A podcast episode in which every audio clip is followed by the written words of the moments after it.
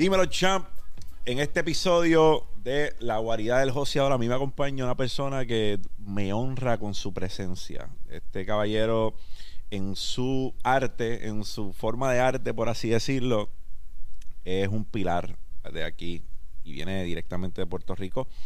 Para los que lo vean o ya leyeron, saben de quién estoy hablando. Estoy hablando del Executive Chef del 1919, Juan José Cueva. Juan José, un honor para mí que No, estés José, aquí. Muchas gracias por la invitación.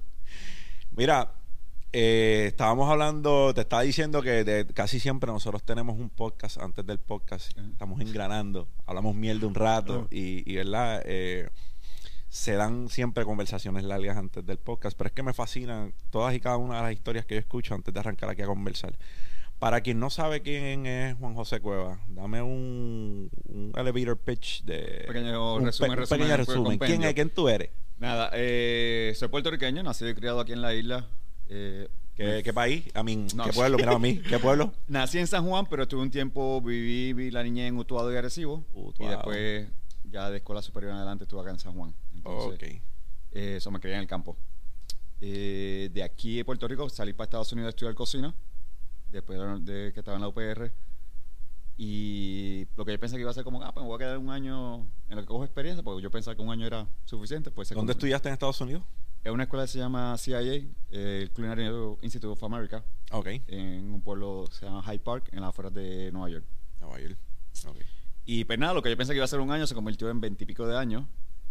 eh, Wow. Que me llevó a vivir a Nueva York, a California, a Europa, en varios lugares.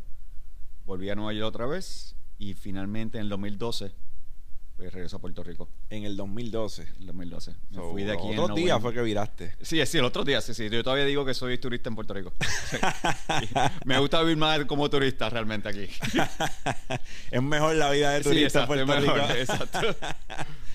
Mira, Juan José, ¿cuándo empieza a gustarte la, la, la- Porque mira, yo... Y definitivamente son estereotipos, porque, eh, ¿verdad? La cocina no le pertenece a ninguno de los dos géneros.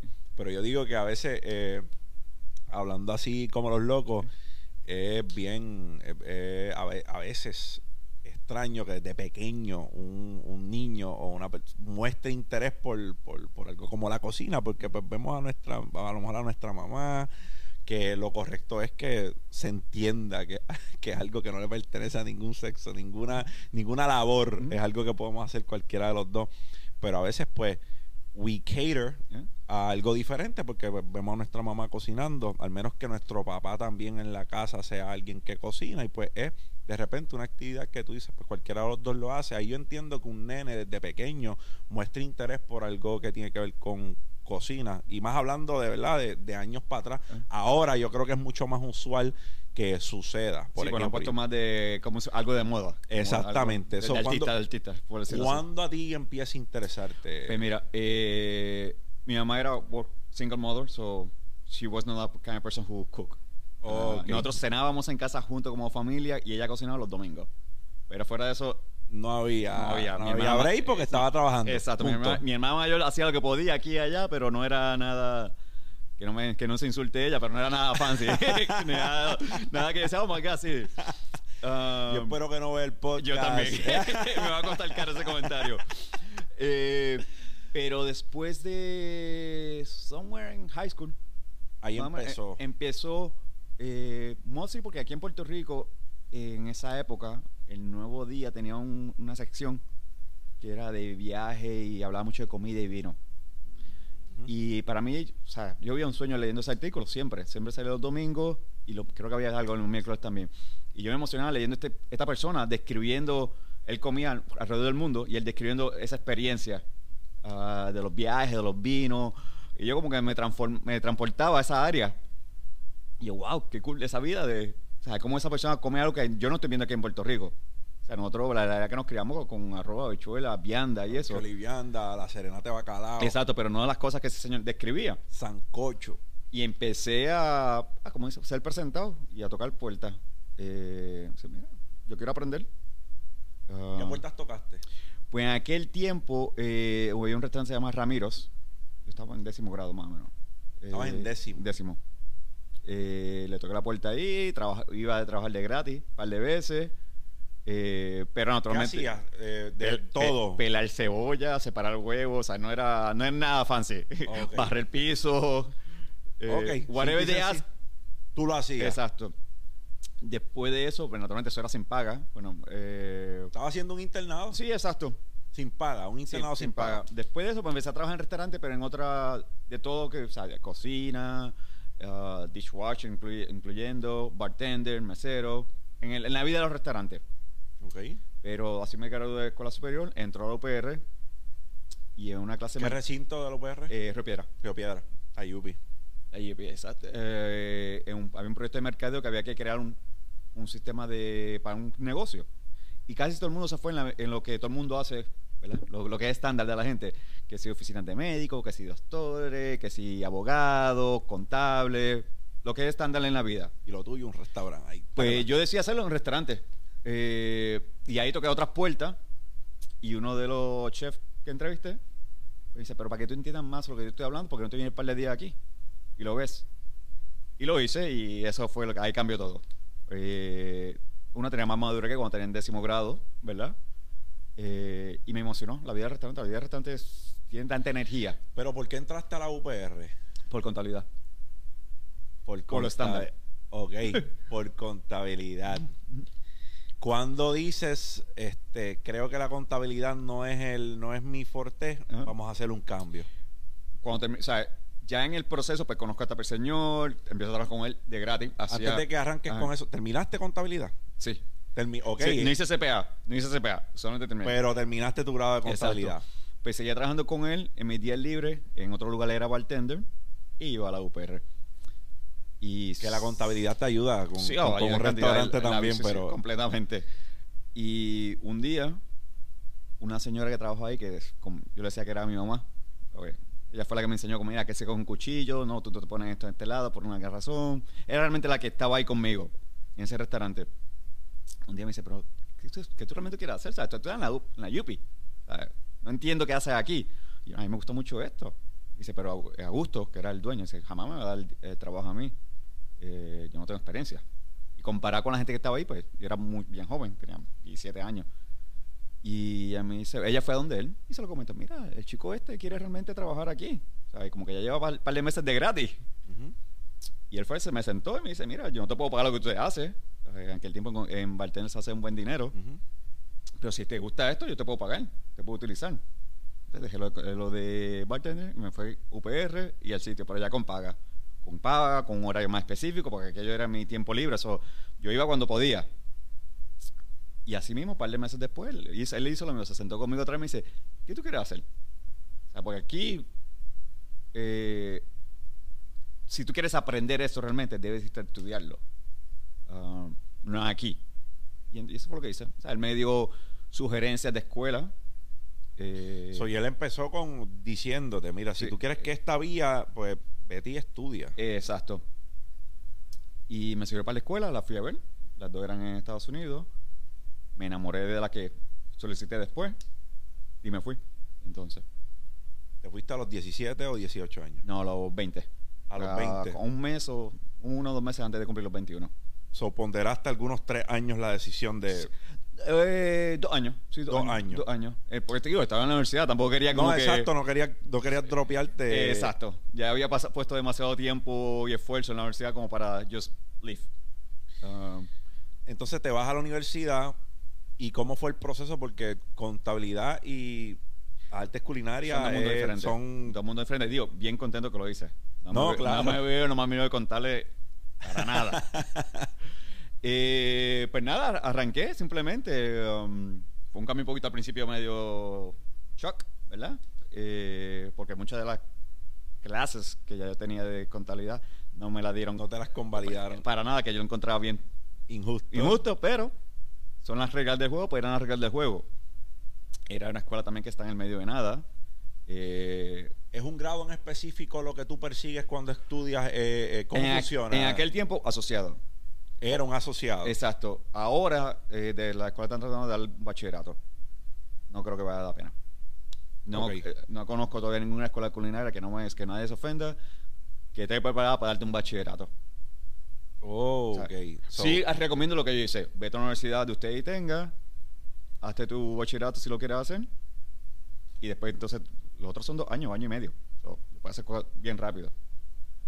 Ok, y y bien interesante lo que, lo, lo que, lo que expones, porque ciertamente deben haber muchas personas en ese campo que piensan que para validación o piensan para que, es que puede ser un requisito, eso es importante lo que No. estás diciendo. Bachillerato para nada. Y menos para los costos que para lo que están costando las escuelas hoy en día. Y en Estados Unidos la, el, el, el tuition no es barato. Exacto. O sea, estamos hablando de que estás pagando un premium por esa educación. Exacto. ¿Cuánto, digo, tú, tú estudiaste hace muchos años, pero eh, ¿en cuánto tú crees que estará un grado de eso hoy día? ¿El bachillerato? O, o bachillerato o, o el mismo asociado en artes culinarias. No tengo un número en la cabeza, pero sé que está fácilmente. Seis cifras para allá arriba. Sí. Sí. sí. Eh, Demasiado dinero. Ok, so, eh, es bien importante que escuchen esto, porque yo tengo una filosofía y, y- y te la voy a, te la comparto, Mm. que es que dependiendo lo que tú hagas, es que tú debes decidir si tú incurres en la deuda, en la deuda de los estudios o no. ¿Me explico? Sí, no se entiende. Eh, yo estudié administración eh, a nivel de bachillerato, administración con una concentración de mercadeo, a nivel de maestría, administración general. Hasta el sol de hoy, yo eh, soy fiel creyente de que boté mi dinero. ¿Por qué? Porque administrar es algo que tú puedes aprender en el camino. Y mercadeo, hay una base sólida de psicología ahí, que si eres bueno autoeducándote, tampoco necesitas gastar lo que yo gasté en esos grados. Eso para mí fue la pérdida de dinero más grande que yo, hasta el sol de hoy, la pérdida de dinero más grande no ha venido de una inversión, ha venido de la universidad. ¿Cuán vital desde tu punto de vista es que alguien que aspire a hacer lo que tú hiciste vaya y persiga educación formal? Si la escuela es buena, sí. No son muchas las escuelas buenas. ¿Tienes, at the top of your head, escuelas buenas de artes culinarias en Estados Unidos? CIA y Georgetown Wells. Esas dos. Dos. Ok. Dos. Y, pero las dos, escuchen. las dos asociados solamente. Asociados. Asociados. No hay por qué No hay buscar un La bachillerato. escuela en la cocina se hace realmente con la experiencia. Tiene que, you have to be willing to ir a trabajar y ensuciarte las manos. Y eso no te, Te va a pueden dar año. teoría te le dé la gana, Exacto. Eso, y no es un año. Te va a coger más tiempo. No es un año. Bueno, cuando yo me fui de Puerto Rico, yo no tenía una super experiencia. O sea, yo era un bebé, básicamente. Eh, porque este señor que me dio la oportunidad no es que él me decía, run the show y cocina aquí. No, era, la cebolla aquí, ok, fine, puedes tocar un sartén. O sea, no, o sea, yo era el último en la cocina. Ah, Tú eras el bateador, pero emergente, emergente, emergente, emergente. Exacto, completamente. y cuando me fui a la escuela yo estaba bien consciente de esa parte. O sea, ah, si hay, si tienen un pequeño problema para alguna gente que es, para tú entrar, tú tienes que tener experiencia. So you cannot just apply. O sea, un muchacho que se graduó de high school, Y tú utilizaste tu experiencia Sí, en, sé, ese, sí. en ese restaurante Exacto. para poder entrar. exacto. Ah, pero el problema es que entonces mucha gente que entra, que viene con experiencia, viene cerrado. No, no tienen Ya ese- tienen unas mañas que adquirieron Sí, en el campo aprender. y no quieren O sea, aprender. quieren coger la sociedad porque naturalmente sí la sociedad te abre unas puertas que tal vez no se la abría estando él aprendiendo en la calle. Pero entonces no quieren aprender realmente. Yo tenía, tuve la suerte que yo en eso era todo lo contrario. Decía, yo tengo que aprender. Porque cuando me tiren para la calle, yo necesito saber algo. Y así mismo fue también cuando hice la escuela te pide que haga un internado. Y también hice lo mismo. O sea, el internado era de cinco meses. Y desde mi entrevista, yo decía, yo voy a hacer un año. Y el chef me decía, no, tranquilo, hablamos de eso después. Y uno es que yo, en mi mente decía, yo necesito, Yo este- necesito un año. Exacto, porque esto por lo menos, ah, todavía soy aquí estudiante. O sea, to- este es mi tiempo todavía de agarrar lo que pueda. Y no, viví, vi- viví y viví en ese lugar. O sea, mi día libre me lo pasaba allí. Y cuando duró el tiempo de los cinco meses, pues ellos me dijeron, mira, by the way, te había dicho que quería hacer un año. eh, pues sí, vamos a darte el año. Y terminé entonces un año en ese sitio. ¿entiendes que tú tuviste un prime? O digo, yo si te pregunto, tú me vas a decir, ahora es mi prime, ahora es que yo estoy como, como, como por la maceta. Pero ¿entiendes que tuviste un punto en tu carrera en el cual tu conocimiento despuntó o tu destreza despuntó por trabajar en algún lugar en específico? Que tú dices, aquí mi destreza fue de aquí a acá. Pues mira, eh, yo diría, después de que yo estudié en la escuela, que estuve en ese lugar, me fui a España a trabajar por un año, eh, me mudé a San Francisco. En San Francisco tuve la oportunidad de trabajar con un señor, eh, buenísimo. Entiendo que es uno de mis mejores mentores. Y en ese lugar tuve un par de buenos años, cinco años con él.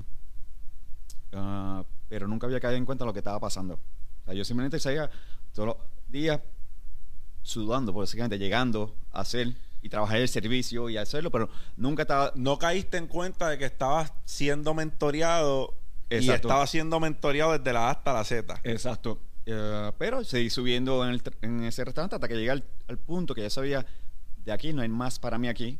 El chef- Necesito buscar otros El retos. chef era francés, su mano era chef francés, el pastelero era francés. Llega un momento que el americano puertorriqueño no iba a subir más. O sea, era como que done, ahí. Ah, y también era una cocina bastante intensa. Old fashioned way, meaning grita un montón por el chavo, throwing Mm. things. O sea, No, eh, un ambiente que no. llega un momento que ya tú dices, enough of this. Ajá. Voy eh, a otro sitio en, en San Francisco. ah, hablo con la, con la que era la dueña, chef, que yo la había conocido previo, pero ella me dice, no, vete allá. Y cuando termine allá, pues tú vienes a, a donde mí. Ah, y voy a donde ella y le digo, mira, eh, tiene una plaza disponible. Dice, ¿dónde estás ahora? Y yo, no, yo sigo todavía con Silván. Y ya, tú ya cinco años con Silván. Yo, sí, yo tengo una plaza donde quiera. No la tengo, pero te la voy a hacer a ti. Ah, ya, pues chévere, ¿qué tengo que hacer? Nada, tú vas, me vas a cubrir todas las bases. Sylvant era el el- restaurante. el- O el chef. la persona, el La chef. chef. Ok. Ella trabajó con él en Francia. So, ellos se conocían. Sí, no, que Eh, ese mundo es bien sabía. pequeño. Y ella había trabajado, me dice, ella me dice, yo ya cinco años con él, yo solamente hice uno con él. So, con solamente que tú has metido cinco años, yo no te tengo que ver. Y si tú vas a hacer tornar, eh, tú vas a hacer es cubrir todas las estaciones según vaya el servicio. Esto es un restaurante con mucho volumen. O sea, nada que ver como 19 que hacemos 100, 140. Esto es un restaurante de hace 400, 500 Plato. pers- eh, personas. Personas. Shish. No, no, esto es una factoría. ¿Dónde ahí- es esto? Esto Perdón. en San Francisco. En San Francisco, ok. Y ahí fue cuando empecé, cuando entré a esa cocina, que me dice, "Ven, empieza aquí, y fui como que ayudando a todo el mundo. Fue como, "Oye, esto está fluyendo mucho más fácil de lo que yo pensaba. Como que la- ahí es donde cada encuentra todo lo que había aprendido en otro lugar. Pues yo, yo entré y ese mismo día empecé a cocinar con ellos y apagar el fuego con dice en el camino, pero fue como que era bien, Fluyó. fluyó completamente. Como que si yo hubiera estado ahí en ese restaurante por cinco años. Y ahí te diste cuenta. y ahí me di cuenta, no. pulito, ya- ahí, estoy- exacto, estoy dije, ok, ya yo, yo pensaba que estaba aquí y de repente no, estoy acá. Y ese fue el primer escalón donde yo autorrealicé el Ya, cambio que había pasado. Me estoy, me estoy despegando. Exacto. Después de eso, eh, me mudó a Nueva York y lo mismo pasó. Voy a otro lugar eh, muy bueno, pero también llego. O sea, era un restaurante también de todos franceses y de repente estaba este puertorriqueño cocinando ahí y me tenía que ir a los codos con ellos. Pero todo estaba fluyendo. Era como, y decía, ok. Y era todo baso, basado en lo que había aprendido con este señor. Pero todavía tenía mucha dependencia, vamos a ponerlo así, de, No te sentías que podías solo. de poder tener, que- exacto, de poder tener mis propias decisiones. Eh, pero sí podía entrar a cualquier cocina y, trabajar. partirla, romperla. Y- exacto. Ok. ¿Cu- ¿Qué edad tenías en, en ese tiempo? Mid-20s, 24, 25. Ok, no sé, eras joven. Sí, O sea, ajá. estabas dudando de tu, estabas dudando de tu conocimiento, pero eras joven. Sí, sí. Eh, de ahí, lo mismo, me mudo otra vez a España y lo mismo, o sea, como que todo sigue cayendo, o sea, o sea, tengo, Recibiste confirmación tras confirmación tras confirmación de que estabas preparado. Exacto. Fuiste recibiendo, recibiendo Estaba puliendo. entonces, Exacto. Pero sí te- entendía, tenía las herramientas para poder trabajar en cualquier cocina, pero entendía que todavía no podía tener mi propia cocina. Ok. Son responsabilidades diferentes. No, claro. Eh, de ahí entonces, pues ya entonces quería un poquito más de responsabilidad. buscaste más Busco más responsabilidad. responsabilidad cuando regreso otra vez a Nueva York, pues ya entro entonces lo que llaman ah, su chef, que es como que el, Su la- chef es el ayudante del... la mano derecha la del mano- chef. Ok. Exacto. Y entro entonces como su chef entonces- En Nueva York. en Nueva York. En Nueva. York. Ahí entonces me quedo dos años y ya voy entonces como que ya tú cocinas, pero hay otras cosas más pasando. O sea, hay otras responsabilidades, otras decisiones que tienes que tomar. Ah, Pero fuiste no. escalando el... Y para yo, para yo entender tu arte, puedes llegar a ser head chef, like executive chef, sin haber sido su Sí, chef en cualquier sí, lado. Sí, sí. So, pero tú respeto, o sea, tú fuiste paso a paso, tú fuiste probándote en, en, en- exacto. en el próximo Exacto. escalón antes de brincar al, Antes de al brincar próximo. completamente. Ah, ¿Cómo te fue ahí? A mí me fue muy bien. O sea, eh, otra experiencia. A mí, yo creo que de cada chef uno aprende algo. The good and the bad. Eh, y son técnicas diferentes, ingredientes diferentes, servicios diferentes. eh, la cocina es un equipo. O sea, usualmente no son dos personas o tres, son equipos bastante grandes. Pues también aprende esa relación. No todo el mundo es igual. eh, no todo el mundo... People skills. Exacto. Son People bien- skills. son bien People importantes. skill. Eh, la cocina, pues, en Estados Unidos y en Europa hay muchas nacionalidades diferentes. Ah, so, un- te puede estar tratando, no importa que el restaurante sea francés, o sea, japonés, hay chino, italiano, puertorriqueño, dominicano, o sea, Bien diverso. bien diverso. Muchos tipos de lenguas diferentes pasando también. Yo vengo del ejército, so sé de lo que estás hablando. Yo Claro. serví con cuanta nacionalidad tú te imaginas. Exacto. Ah, y cultura diferente, naturalmente, que el approach es diferente dependiendo con quién vayas a hablar. Es así. Hay De- culturas que tú piensas que te están gritando y es que simple y sencillamente ellos se expresan Sí, de se esa expresa de esa manera. manera, sí, completamente. Ah, después de ahí, pues entonces fue la primera oportunidad entonces de jefe. Ya yo quería entonces... En ese mismo restaurante, No, ese restaurante- te fuiste no. de... Sí, no, la realidad es que en, en los restaurantes que son de cierta nacionalidad, vuelvo a decir, ah, black and white, franceses, ahí lo- las top positions son Tiene que franceses. ser- tiene que ser un francés.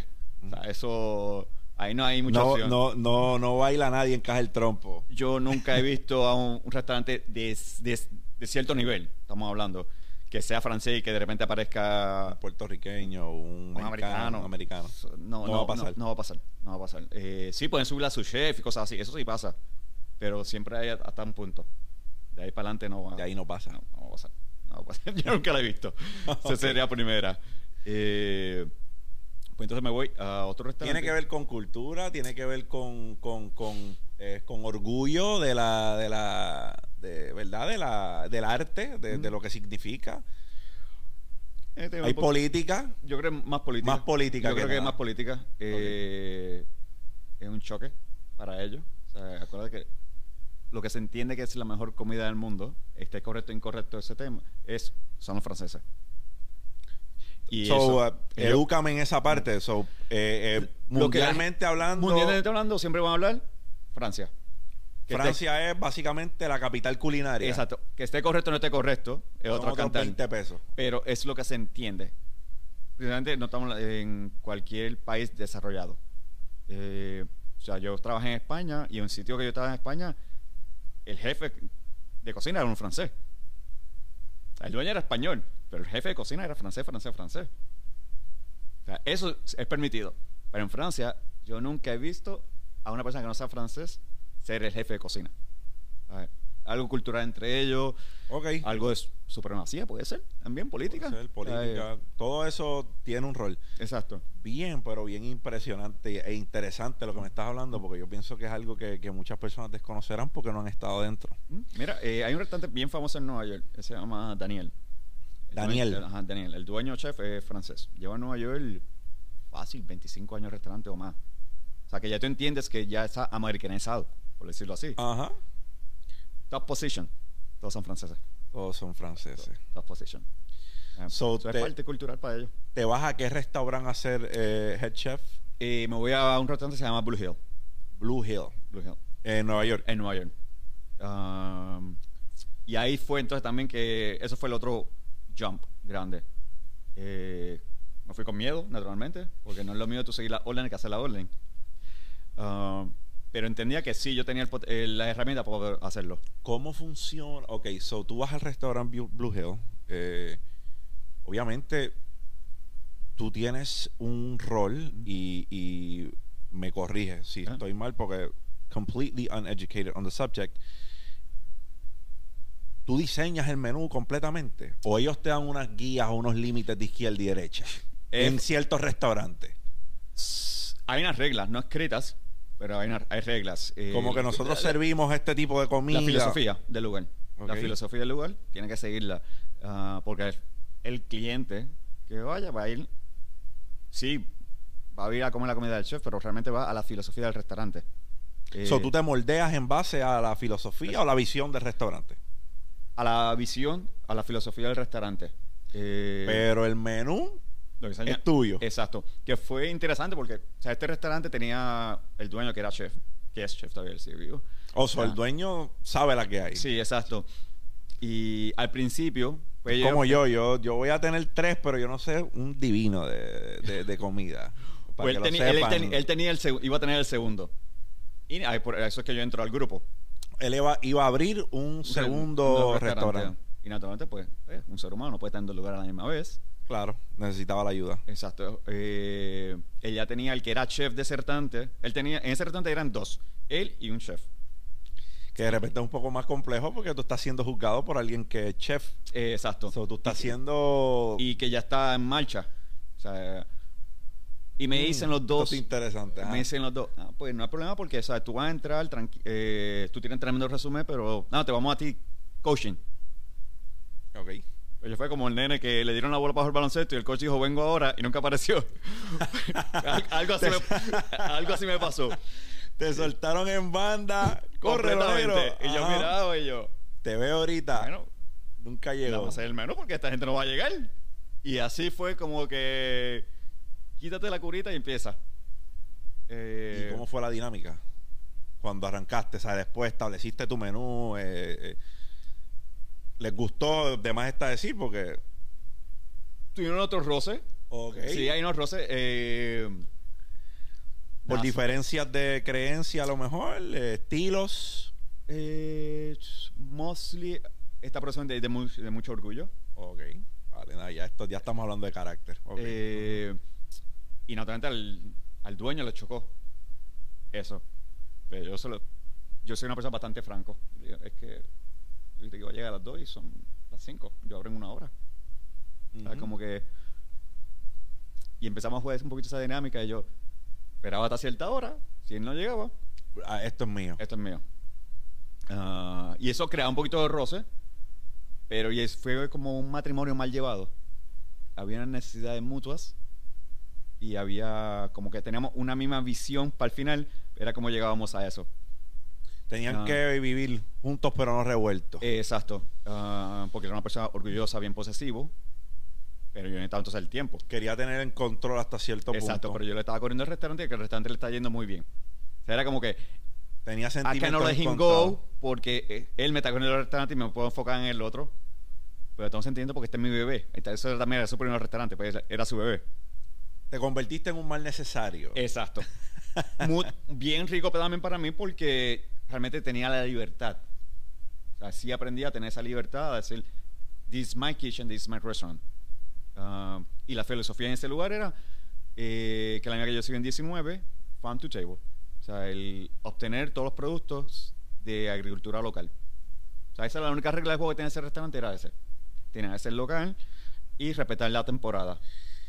Y era un. Porque 19, yo no puedo decir que es un restaurante de algo en específico. Tú siempre me sorprendes con algo diferente. Yo no puedo decir que 19 es de comida ni de ni comida italiana. O yo digo, al menos esa es la impresión que me llevo yo.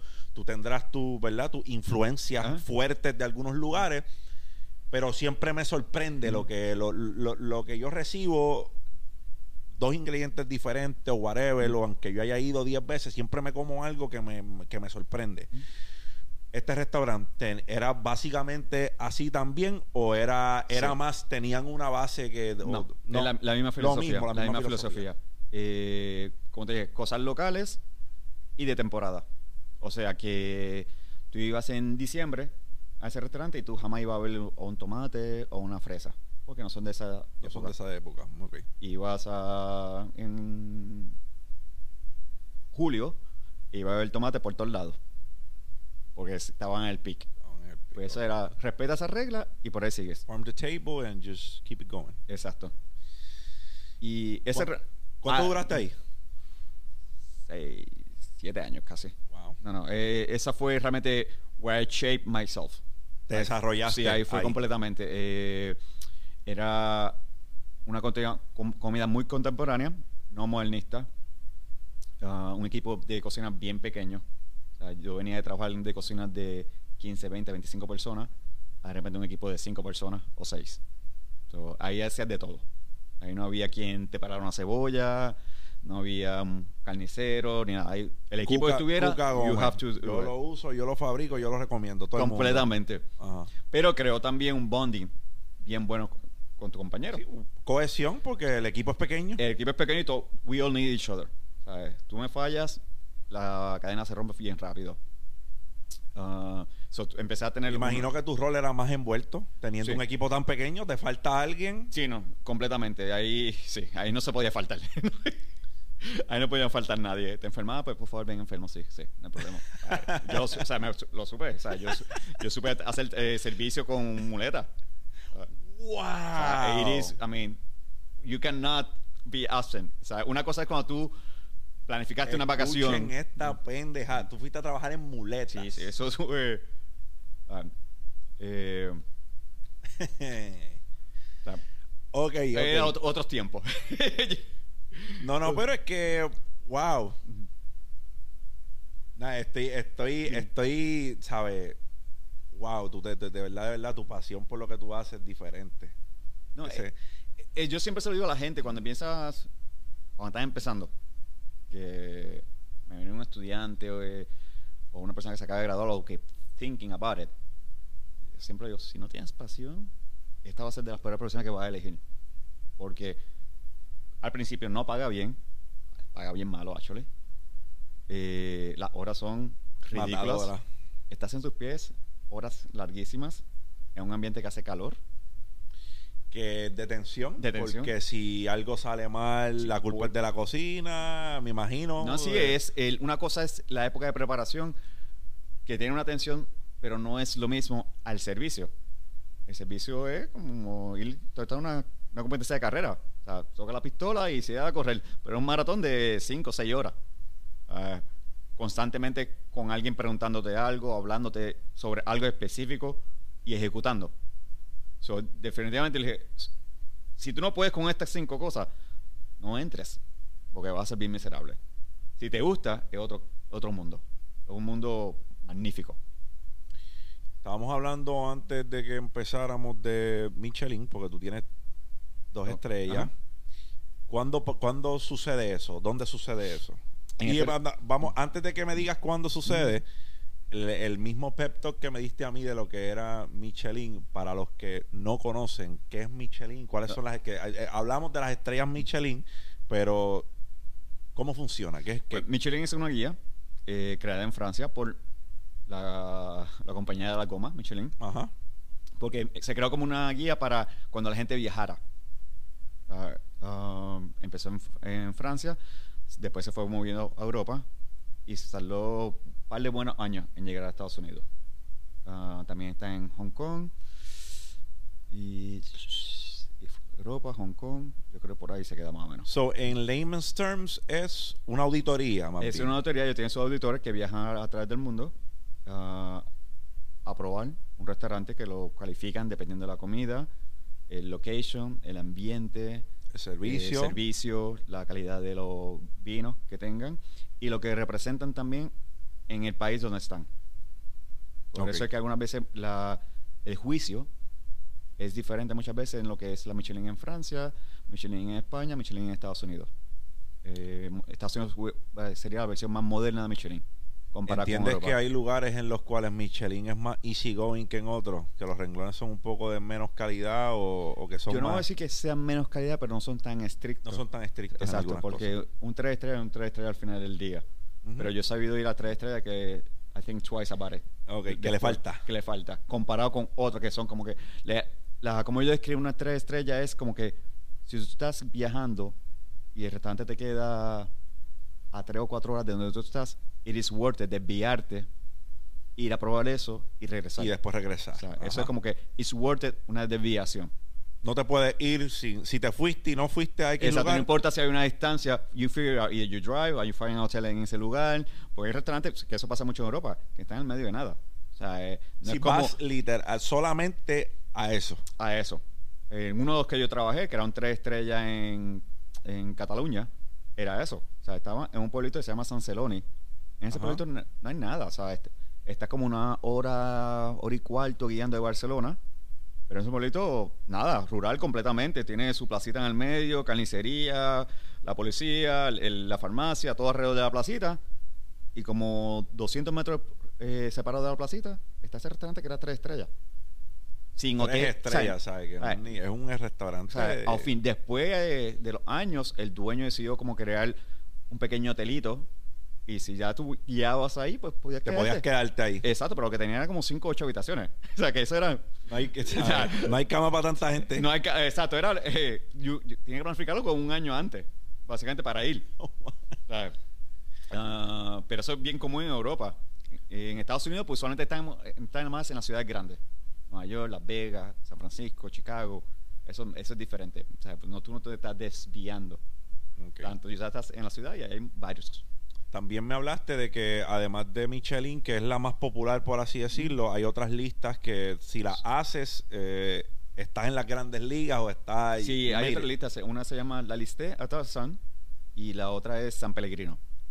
Eh, la Liste sigue todavía estando más en Europa también.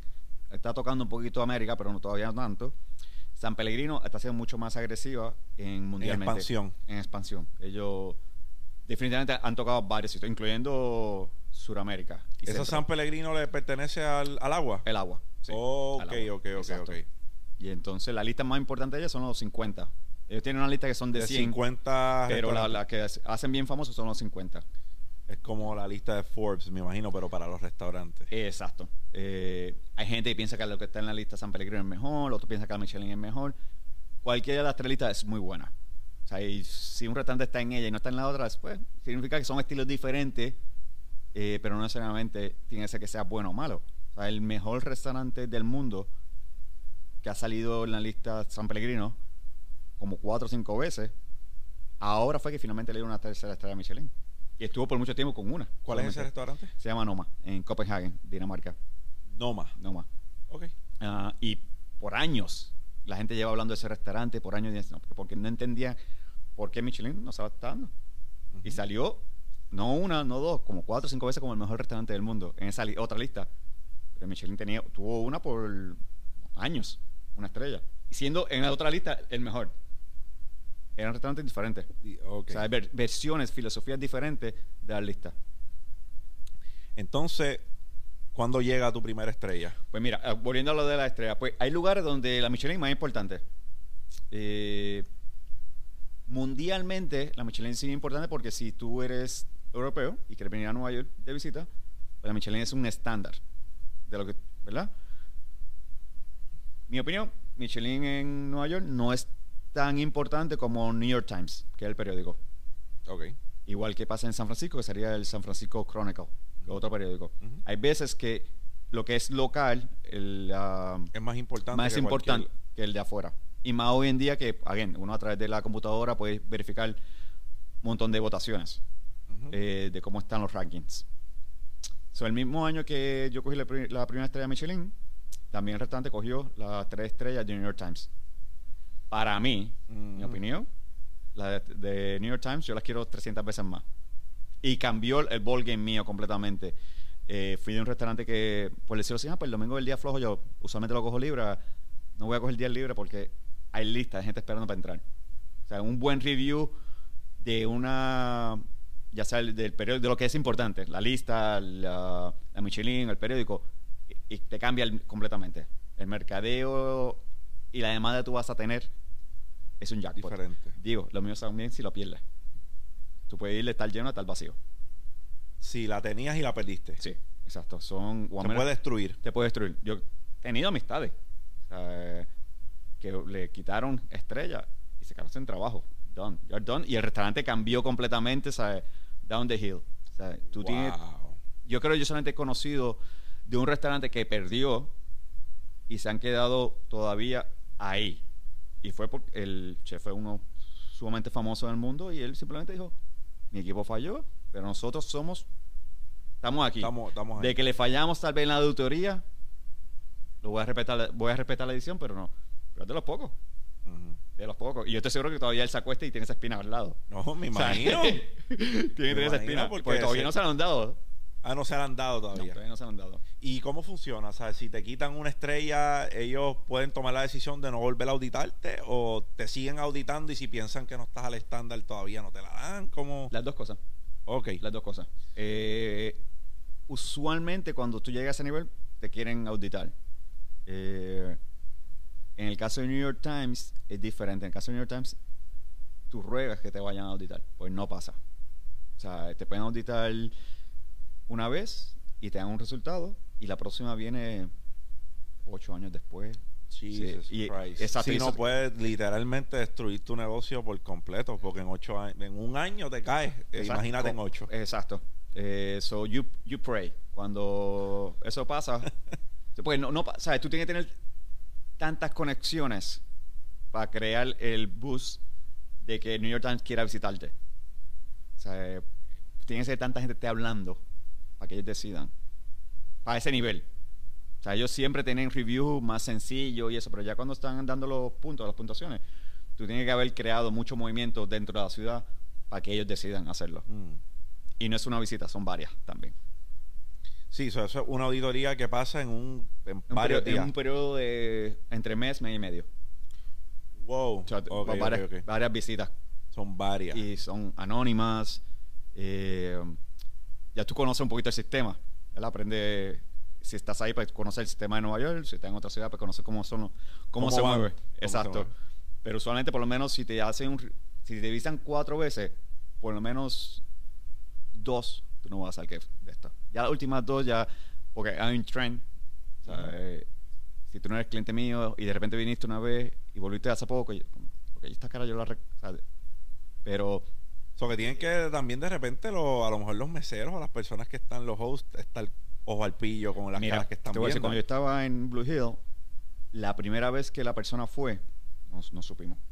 Ajá. Eh, pero uno de nuestros clientes sí lo supo. Uno de los que iba mucho al restaurante sí lo supo. Y cuando la persona se va, que entra el dueño, él lo llama y dice, ¿sabes que tal persona estaba sentado allí?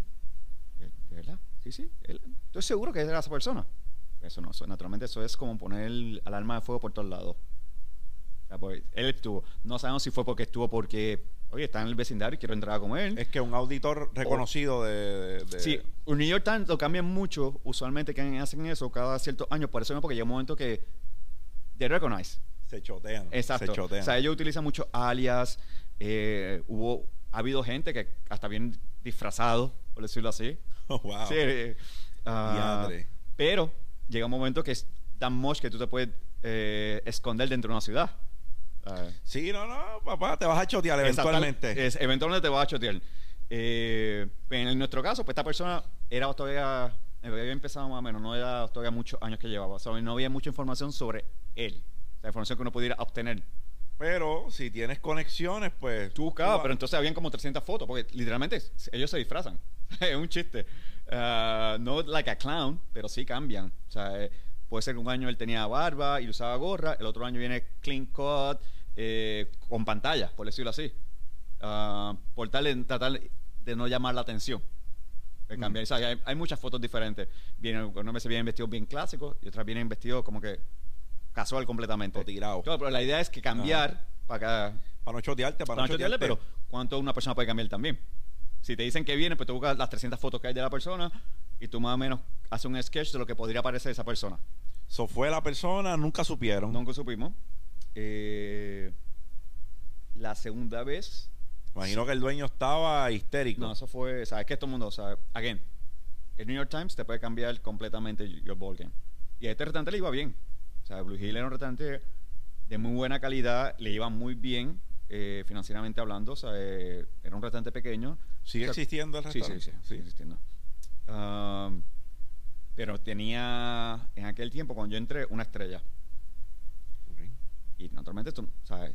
El haber cogido dos era fantástico. El que cogió el tres fue otra cosa. Um, naturalmente, pues, tuvimos reuniones, bla, bla, bla, bla, bla, bla. La segunda vez ya sabíamos que llegó, pero lo dejamos por su cuenta, que él y tocar al restaurante. Volvió una tercera vez, lo mismo. Y la cuarta vez, eh, pues ya nosotros sabemos esto, ya, eh, ya estamos en el carril. Porque si no, una no hubiera vuelto. eh, y en un periodo tan pequeño de lapso, pues ya sabemos Sí, que ya sabían. ya él estaba trabajando, no era visita de que estaba en el vecindario. Ah, y la última vez que hizo una reserva, pues ahí nos tiramos. Nosotros hacíamos mucho chef table, que es más o menos lo que, cuando tú El vienes al 19, restaurante ajá. y eso, es el mismo sistema igualito. Los tickets son igualitos a, ese- a ese tiempo. Eh, pues, tírala, hay que ofrecérselo. Esto, o sea, nuestro home run es eso, Ofrecerle el, el, chef el- table. el siempre, chef table. ¿sabes? So, generalmente van y piden un plato. Sí, es- no, piden exacto lo que es el sistema del restaurante. En el caso de Blue Hill, pues era aperitivo, plato fuerte y, Y postre. postre. Ok. Ah, pero ya el chef table era lo mismo que 19. Una experiencia. Una experiencia y no- casi la mitad de nuestra clientela eso es lo que cogía. O sea que nosotros éramos, éramos famosos por eso. So, ese era el honrón. Exacto. si el tipo prueba el chef table, lo, parte- lo, lo- lo- lo estamos partiendo. Exacto, Está y- al lado de nosotros. Y efectivamente, ¿sabes? Eh, lo cogió y ahí naturalmente fue que todo el mundo se mira como que, ok, let's do it. O sea, como que tenemos la bola en nuestra cancha. Vamos a hacer... Vamos a sacarle del parque. Exacto. Y aún el dueño que estaba... Me imagino que el escrutinio de tu parte en la No, línea. O el, que- es gracioso porque, ¿sabes? Como te digo, el dueño y yo pues éramos un matrimonio mal llevado. Ajá. Y los dos estábamos esa noche en el restaurante. Eso que pasó dos sedazos. El plato, eh, que cada curso pasaba por dos sedazos. El- entonces el dueño me mira. eh, yo hago los chef table en 19 igual como lo hacían en ese restaurante. O sea, son espontáneos. Eh, tú no planificas nada. Es parte del rush, la adrenalina. Fluye. que- que- y se puede coger una empresa, una, ah, le da un botoncito, sale un papel, lo arranca y empieza a escribir lo que, la idea que quiere hacer. Y s- llega, a- llega la macera y se lo cogió. Y así mismo, él me miró y me cogió, puso su bolígrafo al lado mío y me dijo, empieza, es tu show. Ah, esto es una relación que era, como te digo, un mal matrimonio, pero había como que un respeto mutuo. Y así mismo yo cogí el papel, pa, pa, pa, pa, se lo di a él, lo puse al frente de él y le dije, léelo. Y dice, go for. it". Y ahí empezamos. Ah, y la adrenalina de esa noche, top fight de mi vida. Me imagino. o sea, una cosa. Y el respeto del mismo staff, ¿sabes? Todo el mundo está como que, this is our chance de lograrlo. De brillar. O sea, y todo lo- esa partida de grupo hizo un trabajo tan fenomenal. Porque había que correr el restaurante. O sea, tú- no es como que tú dices a todo el mundo, Olvídate, olvídate del resto de lo que está porque eso también lo miran. O sea, ellos están observando eso que está pasando alrededor de ellos. Ah, son muchas de las mesas alrededor de él tuvieron que coger el chef table también. Porque, eh, again, teníamos que había que fluir. Porque tiene ese eh, parecer que está que es natural. Y como lo, el cocinero siempre step back un poquito, deja que yo uno haga algo y la cosa sigue corriendo, pero que todo fluya de tal manera que es una noche normal. ¿Cómo funciona? Ok, so, el, el, eh, edúcame en un, en un chef table. Like, Ajá. tú, tú estás, esos platos, ya los cocineros saben cómo se supone que salgan esos platos. ¿Cómo, cómo funciona? Algunas veces sí, otras veces no. O sea, tú siempre tienes como que. Imagínate, yo no juego golf, pero. Yo tampoco, pero. Eh, o sea, que te, te present- siempre ve que tiene muchos palos diferentes y muchas bolitas, ¿verdad? Ajá. Pues lo mismo, tú tienes una canasta llena de cosas y siempre tú tienes algo para trabajar, pero no tienes el plato completo, set. No tienes nada, la idea concreta. Algunas cosas sí. Hay ciertas cosas que algo que tú hiciste dos días antes, una semana antes, te ha gustado y lo sigues puliendo.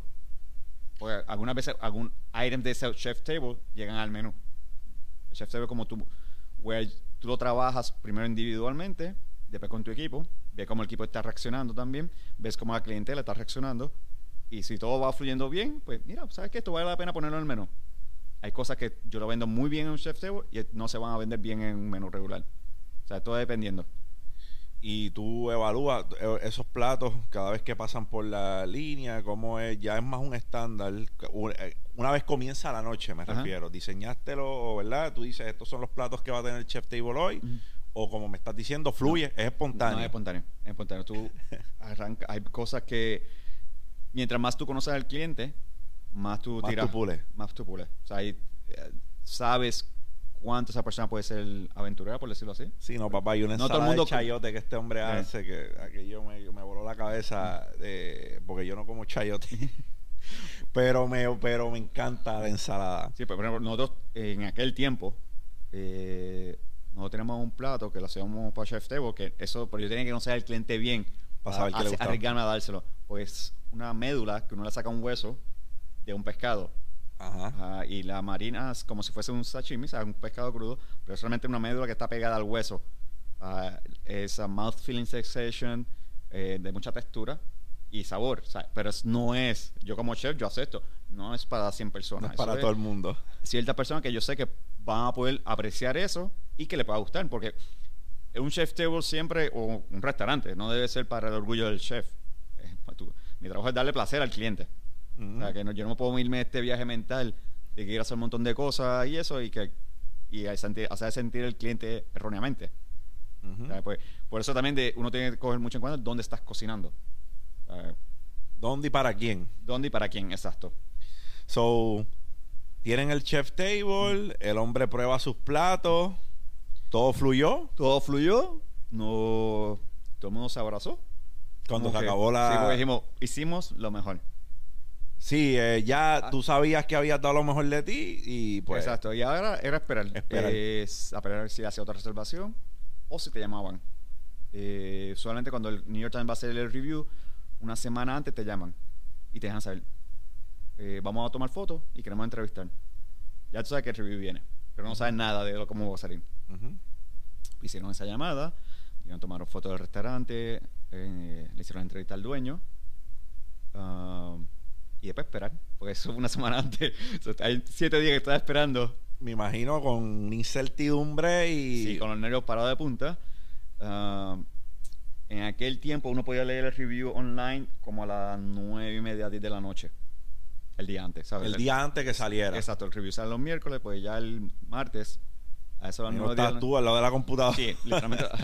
El dueño estaba en el restaurante en su oficina con la computadora prendida y cada rato yo desde abajo, ¡salió! No, yo, shit, Ok. come on. Um, y cuando salió, pues, o sea, yo creo que ha sido el único abrazo que el dueño me ha dado en los siete años. que- porque era, era Oh. ridículo. No, realmente. eh, ¿Eso es por estrellas también Sí. o cómo, cómo funciona? por Eh, estrella. eh, ¿Te dan cuántas el máximo? ¿Tres? eh, cuatro. Cuatro es el máximo. Cuatro en Nueva York, solamente en este momento creo que hay cuatro. Con cuatro. O sea, ¿Y recibieron cuántas estrellas? Tres. tres. Súper. que a mí me cogió como una semana creer lo que habían Asimilarlo, asimilarlo. porque El restaurante, muy bueno. La comida era fenomenal, pero el restaurante no era tres estrellas. Ah. No, de mi punto Desde tu punto de vista. O sea, este es un restaurante que en aquel tiempo tenía, no había manteles, lo que tenía era papel, eh, porque las mesas también eran feas, lo que le ponían papel, pero papel como literalmente lo que tú tendrías en, qué sé yo, una- un sitio que le dan un papel y una crayola a tu hijo para que dibuje. Para dibujar. Así. Y la carta de vino no era nada del otro mundo. Los meseros estaban en caquis trabajando. O sea, no había lujo en ningún lado. Eh, Sí, que tú dijiste, ¿cómo carajo? Tres o sea, estrellas? yo me paraba siempre. ah, me cogí una semana, yo llegaba al restaurante y mirarlo por fuera y abrir la puerta y decía, how the F we did it. Ah, no, y fue un jackpot para nosotros, ¿sabes? Porque Me imagino que después de ahí el restaurante también eh, cogió... un auge de tres pares. Ajá. O sea, eso no había un día que ese restaurante no tuviera sold out. Wow. Y entonces, no solamente era el lujo que no teníamos, ni el servicio. El servicio era bien ameno, casual, pero no era acá arriba. Eh, pero se empezó entonces a venir de todo el mundo esperando, porque o sea, de tres estrellas ya la expectativa es otra. Completamente. Nosotros éramos en aquel tiempo, antes de las tres estrellas, un restaurante de neighborhood. O sea, nosotros teníamos mucha clientela del vecindario. Tú Ujú. vivías al frente mío, pues viene. eh, y era como que friends and families, por decirlo así. O sea, el bartender era súper amigo de todos los clientes se sentaban en la barra. ¿El otro era así también? ¿Qué otro? Porque El otro no, el otro era. El otro, cuando sacamos las tres, ese era un restaurante de tres. O sea, tenía el lujo, el equipo, el sitio era bello, realmente. Eh, el, primero no lo era. O sea, el primero era bonito, pero no. O sea, a mí todavía. Pero si uno lee el review, el review entero es de la comida. So, ¿Cómo se llama el otro restaurante? Eh, que- 81, 81. ok, 81. Eh, 81 eh, sí lo verás, ya se- cerró. Eh, a par de años atrás. Cerró, wow. Ajá. La economía. Economía. Eh, eh, por eso yo siempre digo, cuando alguien me habla de abrir restaurantes, dice, pequeño, hazlo pequeño. Eh, te amarra más, pero tú tienes más control de, la, de los gastos. Algunas veces, ambición muy grande, tienes que tener cuidado. Pues esa ambición cuesta. Y si tú no puedes mantener el volumen pasando, o sea, tú necesitas dinero fluyendo, cash flow. Si el dinero no está, tú puedes ser buenísimo. It's not going to happen. Sí, y no todos los lugares gozan del privilegio de que la gente va a llegar donde ti estés, donde estés. Correcto. La localidad importa Sí. e importa mucho. Muchísimo. El, el 81, eso fue lo que le pasó. O sea, estaba en Blue Hill. Eh, Blue Hill está por, en el Village. So, vecindario por todos lados. No éramos un restaurante caro, realmente. Eh, bien accesible. Pequeño. Cinco cocineros. El otro, 15, re- 15 cocineros. Eh, Upper West Side, so, otro tipo de clientela, mucho más fluyente, pero bien específico en, lo que, en sus gustos. So, con una en renta esto- mucho más cara. En estos dos restaurantes tú ganas, pues, so, tú te va al New York Times y Michelin también en estos Correcto. dos. Ajá. So, en los dos restaurantes, en Blue Hill fue New York Times y recibiste tu, Ajá. ¿verdad? tu estrella Michelin y en el otro también. También, exacto. Wow, sí, sí, que los dos, en los dos restaurantes eh, te fueron a, a- Sí. te visitaron. Sí, y en, en 81 fue bien extraño porque pasó bien rápido. O sea, en el primer año la- las dos fueron a vernos. Que Y no hay, veces que que tú no se- pi- de- hay veces que tú piensas que, que van tras el chef más que detrás del restaurante, o ya saben que este tipo tiene un bagaje, o saben que No, este usualmente, usualmente más detrás del chef. O- hoy en día la industria se mueve, es more chef driving. Está correcto, no está incorrecto, eh, es es lo que pasa ahora. Ahora, Usualmente cuando se habla de un restaurante se habla del chef. Van una cosa con la otra. Sí, Años definitivamente después de esa primera experiencia que tú tuviste en, en Blue Hill, eh, iban tras, Exacto. Tra- Y- exacto, igual los bloggers. tras de tu cabeza. Ah, igual que los bloggers y cosas así. O sea, Ajá. eh, gente que you, they follow you. Eh, y ahí cuando tú tienes que hacer esa conexión, asegurarte que si te vas de un lugar a otro, pues sigas dando lo mismo. Sigas dando el mismo grado. Exacto. Eh, y ahí es donde la filosofía es bien importante porque tú no debes de cambiar la filosofía. So en 81 también fueron tres estrellas Ajá, de New York New York Times y Una Michelin. una Michelin. Exacto. Es- y, so, en, cuando ya realizas o ¿verdad? entiendes que, ok, co- como que, oh shit, tengo ya no una, o sea, tengo dos estrellas Michelin, ya en estos dos restaurantes han, han venido a visitarme. ¿Cómo, cómo, sabes, cuando lo asimilas, cómo empiezas a verlo, a verte a ti eh, en lo que estabas haciendo? Porque empezamos con una persona que fue, escaló todos los peldaños. Eh, asumió unos roles principio para después asumir otros roles, fuiste paso por paso, te ponen a prueba primero, estabas indeciso de si podías correr una cocina o no, ya después te pruebas, te dan tu primer, ¿verdad? Como quien dice uno, un- tu galardón que, que, que, que lo pones en tu pedigrí, en tu resumen, ya te dan el segundo. ¿Cómo empieza a ver Juan José Cueva su, su desempeño? Bueno, ya de- ahora te sientes que estás en la, en las ligas mayores de Nueva York. Y hay una frase que es bastante cierta que you make it in New York, you can make it anywhere. In the O sea, world. Es, Ujú. es bien competitivo esa ciudad. Ah, y naturalmente pues ya te, ya te sientes a ese nivel de decirle tú a tú con lo que están eh, mandando, ¿verdad? En lo que están, ah, lo que son los líderes en la industria. Ahí. Ah, y preguntar, what is next? Eh, si me quería quedar en Nueva York o si quería irme a otro lugar. Ah, ¿Llevabas en 81 cuánto? eh, casi dos años, casi dos años. Pero sí veía que 81 abrió Run Location, Run Time.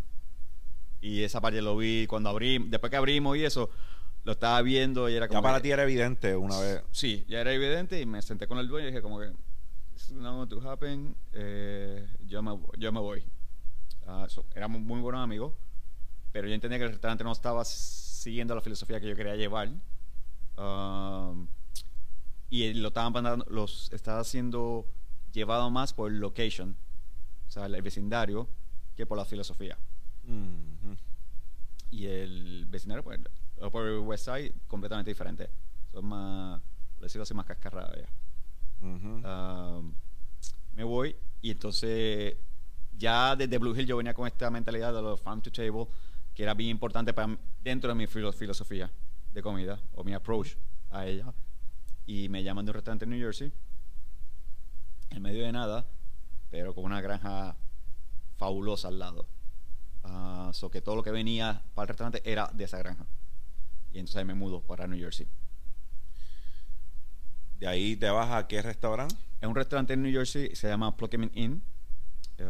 literal, en medio de nada, ahí alrededor de ese lugar no hay, no hay nada. No hay nada. Eh, pero sí había una dueña fabulosa eh, y bien que tenía mucha fe en uno. O sea, o sea, no y si yo te traigo para acá porque yo quiero estas cosas. Y uno, cuando digo que era fun to table, era al punto de que nosotros habíamos a las 6 de la tarde y a las 5 yo estaba todavía en la granja sacando algo de la tierra para utilizarlo una hora después. Es- es bello, bello. eh, y, y una conexión con otras granjas alrededor que hacían lo mismo para nosotros. O, era otra cosa, o sea, yo tenía, hay un señor, eh, Mr. Reaper, que tenía una granja inmensa y nosotros teníamos este contrato con él, que yo entraba a la granja sin tener que tocar la puerta a él. Yo cogía otra puerta, entraba, ah, podía coger lo que yo quisiera y simplemente le dejaba una nota. Ah, mano, mira, by the way, eh, te cogí tres docenas de huevos, eh, cogí uno de mis cocineros, tuvo que leñar una de tus vacas, sacamos dos galones y, y después al final de la semana o, a la- o al mes, él traía una factura. Esto fue lo que Cuevas cogió. Ajá. Era, o sea, había como que un honor entre nosotros. ¿sabes? De- o sea, la granja de él decía, la granja de él personal, no era de business, era para él y su familia. Pero él decía, voy a tener más de lo que yo puedo utilizar. Ustedes entren, cojan lo que vayan a coger y me dejan una nota. Ok. Era, trabajar con ese tipo de producto es bello.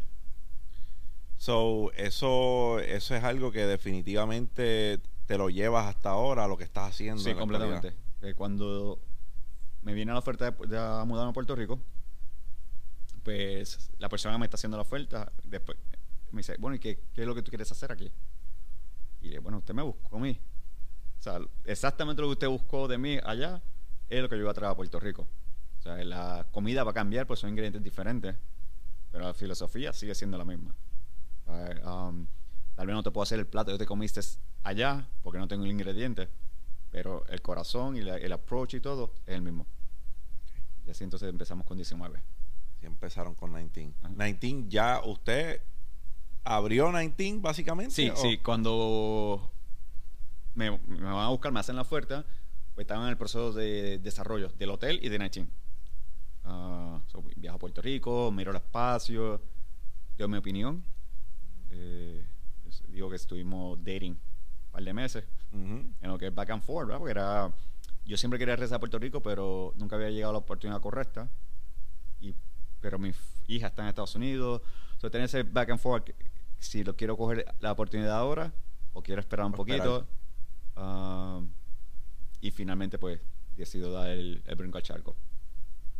Digo, y fue quien dio el empujón fue mi hija realmente en ese tiempo. Quien, dio, quien dio el empujón para que lo hiciera. Para que lo hiciera. Eh, Eso era confirmación, entiendo yo. Desde, Sí, sí, era, pues, ¿sabes? Uno, uno como padre, pues, naturalmente quiere dar a sus hijos lo mejor y estar cerca del desarrollo de ellos. Y ella estaba en la escuela superior en ese tiempo y me, eh, me siento a hablar con ella y le digo, "Pues, esto es lo que hay. Eh, I'm not sure lo que voy a hacer. Y dice, bueno, yo me voy para la universidad en dos años. Y una vez yo me voy a la universidad, yo no vuelvo a New Jersey. O sea, yo quiero viajar, yo quiero hacer otras cosas. So, ¿Qué tú vas a hacer entonces? O sea, aprovechalo. O sea, lleva cuántos años ya en Estados Unidos esperando que esta, Claro. la oportunidad ocur- ocurriera. Y así entonces. Y pequeño del mundo es mi roommate ahora ella. O sea, terminó, Ah, ter- ter- terminó la universidad y volvió. Qué bien. Ah, o sea, que- Qué bien. So, Juan José, además está decir que es súper interesante eh, to- todo tu recorrido y, y, y cómo has logrado lo, lo que has logrado ser un pilar de, de la cocina en Puerto Rico como yo, eh, así muchas personas lo ven. Si una persona quiere empezar en, a desarrollar tu arte, está comenzando, ¿cómo tú le das una caja de herramientas para que él arranque? ¿Qué tú le dices? ¿Qué tú le aconsejas? ¿Cómo, cómo empieza? Mira, primero, leer. O sea, eh, entrenarte, por decirlo así. Eh, vuelvo para atrás antes de hacer eso. Porque ya de eso ya decidiste que lo quieres hacer. Antes de decidir por qué lo quieres hacer. Eh, entender lo que es la profesión realmente, que no es lo que la televisión presenta o las películas. Food Network te enseña algo bien diferente. Completamente diferente. Eh, yo siempre digo, no cojas lucha. El final del día del restaurante, nosotros, nos gusta o no, somos sirvientes, estamos sirviendo a alguien. Ujú. Ah, La y- vida es servicio. Ajá. Y yo, yo- hay, hay gente que lo tiene backwards, pero la vida es servir. Sí. Esa es mi filosofía. No, y uno tiene que entender que es así. O sea, como te digo, no es, eh, no es para mi ego, es para dar placer a la persona que venga. Persona. Ah, tiene que entender eso.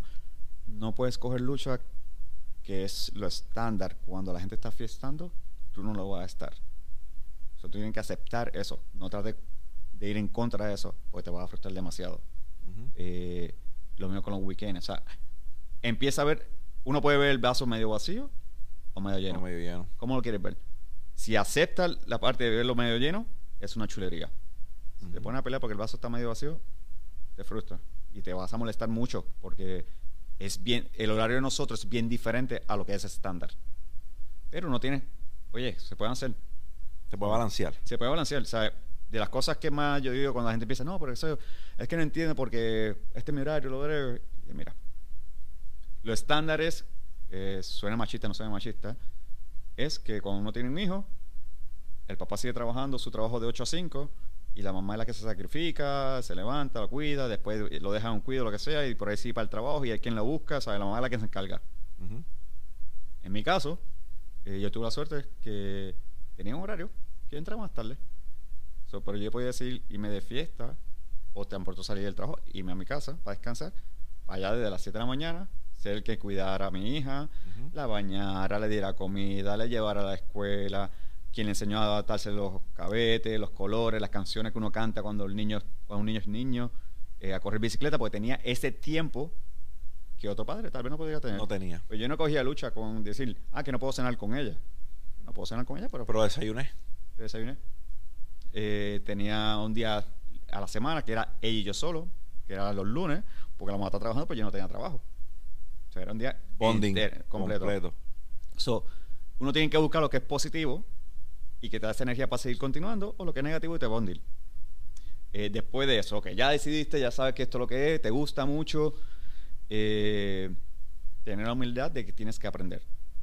No llegar y decir, acabo de graduarme, acabo de hacer esto y ya soy, Soy chef". el caballo. Coge tiempo. Coge tiempo porque, igual que un deporte, tú tienes que adiestrarte.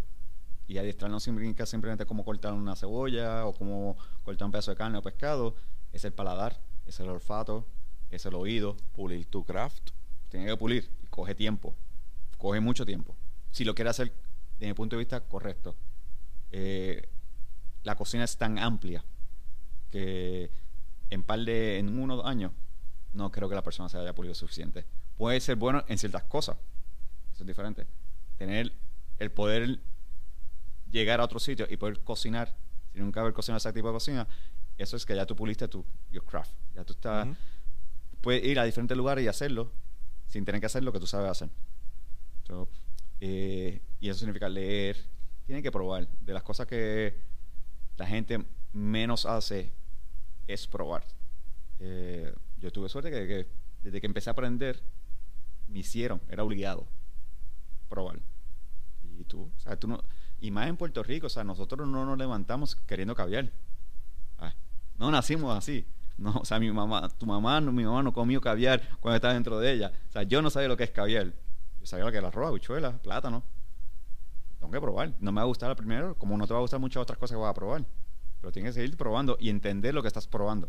No simplemente probar por probar. O sea, tienes que usar, tienes que usar todos tus sentidos para entender de dónde viene lo que estás probando.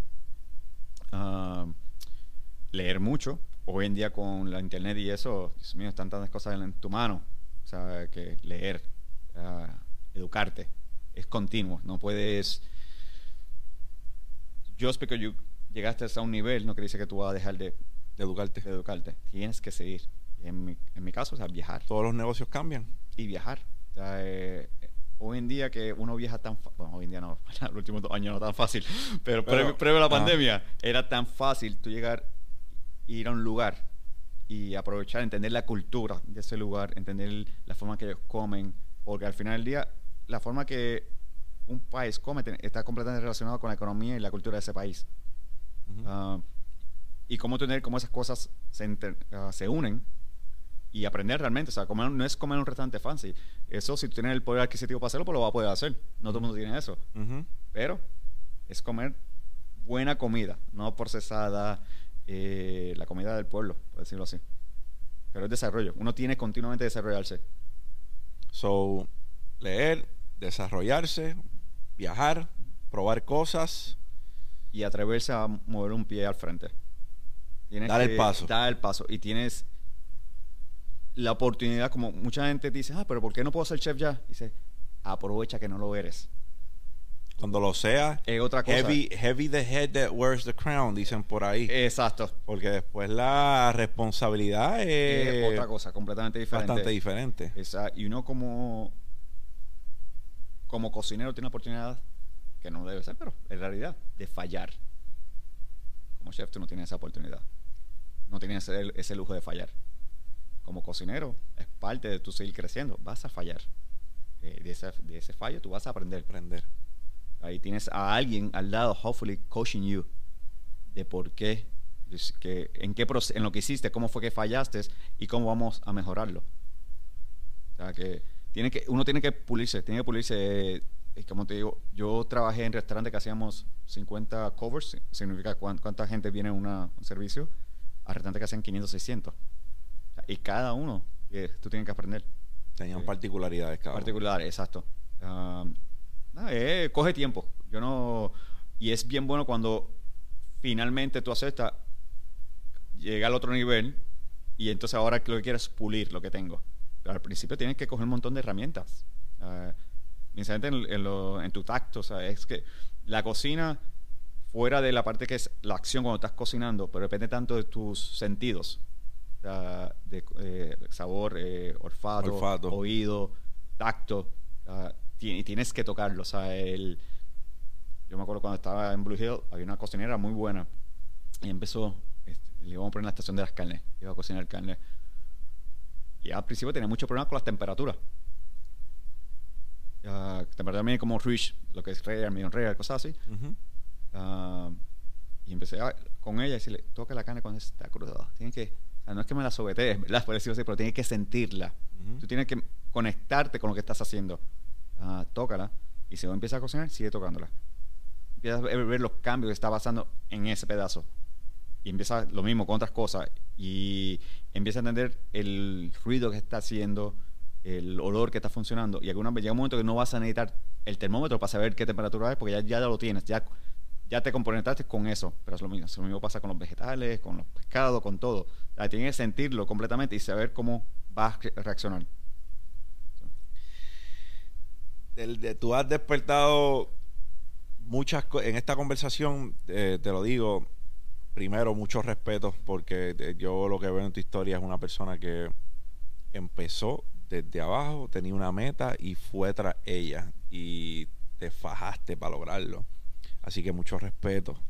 Y además de eso eh, arrojaste una nueva luz completamente diferente a lo que a lo que es la cocina a lo que es lo que tú haces tu arte porque muchas personas lo ven como, como eso estamos tirando estamos haciendo comida y para mí lo he dicho anteriormente para mí las comidas son una actividad que yo hago con gente que entiendo son mi familia o son importantes para mí es algo que nos une es algo que hacemos en camaradería y es bien importante. Yo creo que tu, ¿verdad? tu trabajo es unir a las personas y crear memoria. Además de hacer un plato de comida que sea memorable, crea, creaste una memoria en, en- en- no tan solo por lo bueno que, que- que- fue el plato que le pusiste en la mesa, pero creaste una memoria aparte porque esas personas están compartiendo en camaradería, la están pasando bien. Y la labor es encomiable. So, mucho respeto. Como te dije, gracias por estar aquí. Eh, me honra que esté en este espacio. Me llevo muchas cosas buenas de esta conversación y espero que todo el mundo que lo esté viendo de igual manera. So, si este fue contenido que le añade a tu jornada, dale un like ahí, un subscribe. Juan José, gracias por estar aquí. Un placer tener aquí. Me Muchas honra, gracias. el placer es mío. Dímelo, champ. La guarida del joseador. Hasta la próxima, champ out. Papá. Ay.